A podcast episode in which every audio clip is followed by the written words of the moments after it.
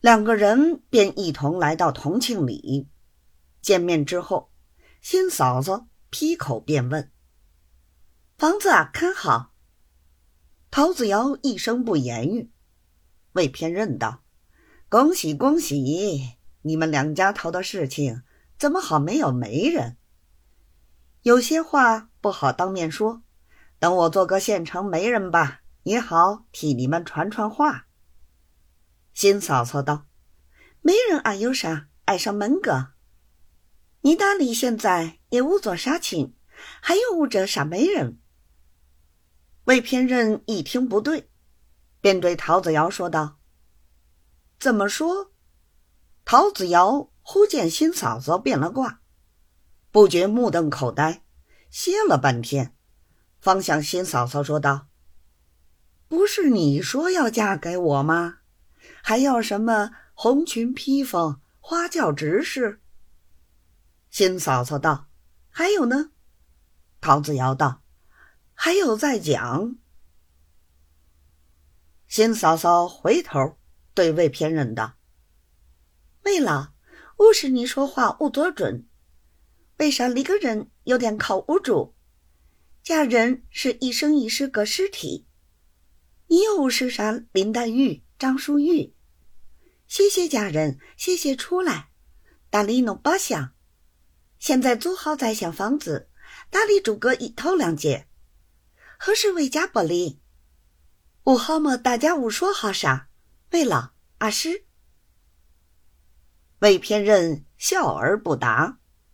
陶子尧跳起来说道：“我们做官人家，要娶就娶，要嫁就嫁。”有什么嘎拼头的？魏偏认道：“陶大人心上不要不舒服，还是嘎拼头的好。要嘎就嘎，要拆就拆，可以随你的便，不必娶了回去，那事情就弄僵了。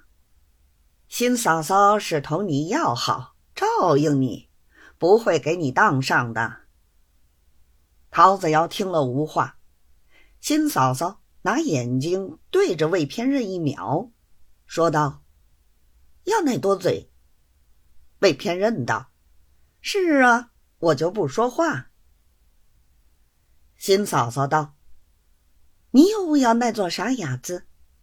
你们将来总要嫁不离个，那想里个人，房子没看，铜钱也没。”那看一个人啊，靠得住，靠不住。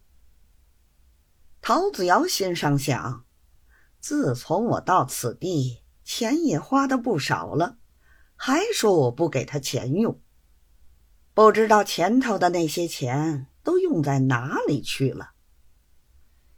心上如此想，面孔上早露出悻悻之色，坐在那里一声不响。新嫂嫂道：“那屋啥屋响。”陶子瑶道：“我没有钱，叫我想什么？”两个人你一句我一句，顿时拌起嘴来。魏偏任只得起身相劝。